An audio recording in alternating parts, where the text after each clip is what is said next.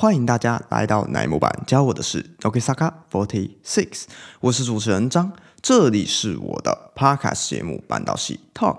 今天要讨论四月之后二十九单 Actually 与武崎生的余波荡漾。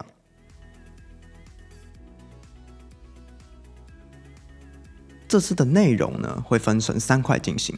首先是歌唱节目《武崎生再出发》，第二是文春的追加报道，第三是中西冈本回归？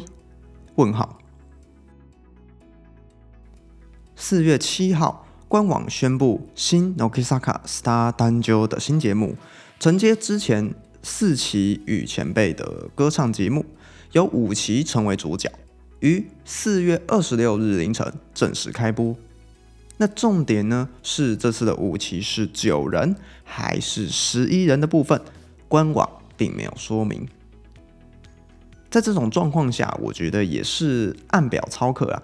过去短剧的经营良善，而后加上三期生前辈一起演出，并且在最后的时刻呢进行了 live，为二零二一年四月的时候。当然，Star 单就也有 live，只是因为疫情的因素而暂缓。因此，这次的歌唱节目也是同样的模式来进行，先四期试水温，再扩大成前后辈一起的情况。那是九人还是十一人？我个人猜测应该是七人，也就是参与过公式中以及二十九单祈愿的七人。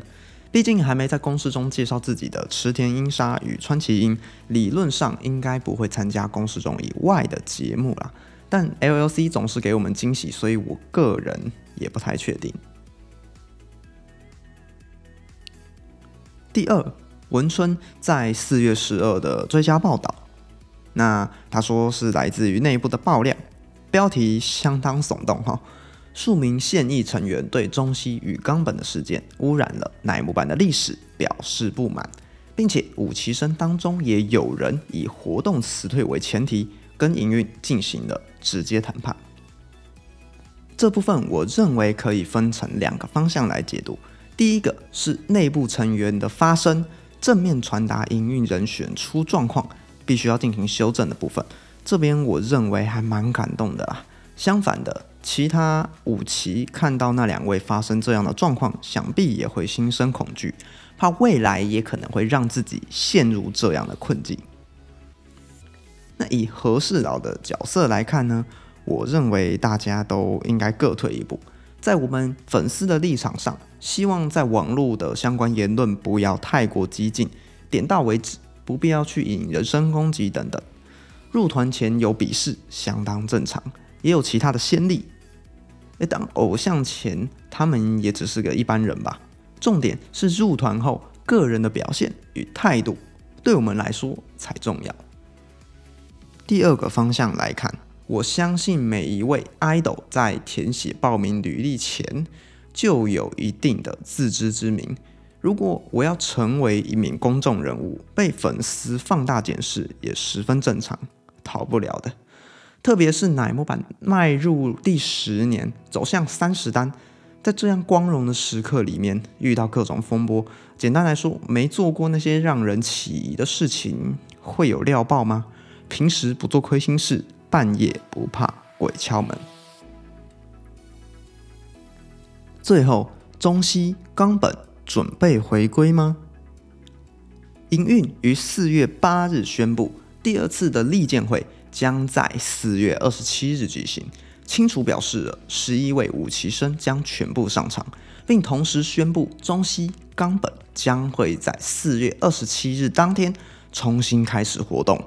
这部分营运似乎也很放心，让他们第一线面对粉丝，到时候会有什么冲击，还在观察当中。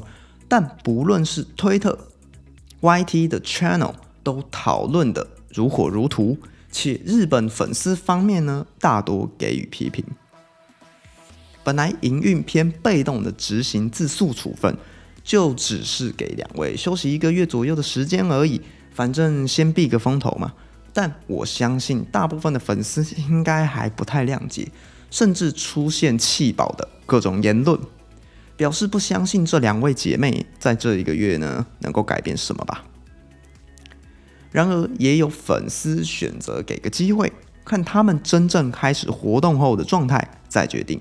大家又是怎么认为的呢？在平台下留言分享你们的看法。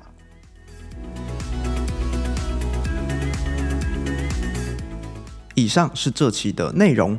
如果喜欢这一集的话，欢迎在 First Story 平台给我五星评论，留下你们对二十九单的看法。Spotify、Apple Podcast 的听众呢，点击关注与订阅，追踪我的 Instagram，也欢迎各式创作者提出合作邀约，讨论乃木坂的任何议题。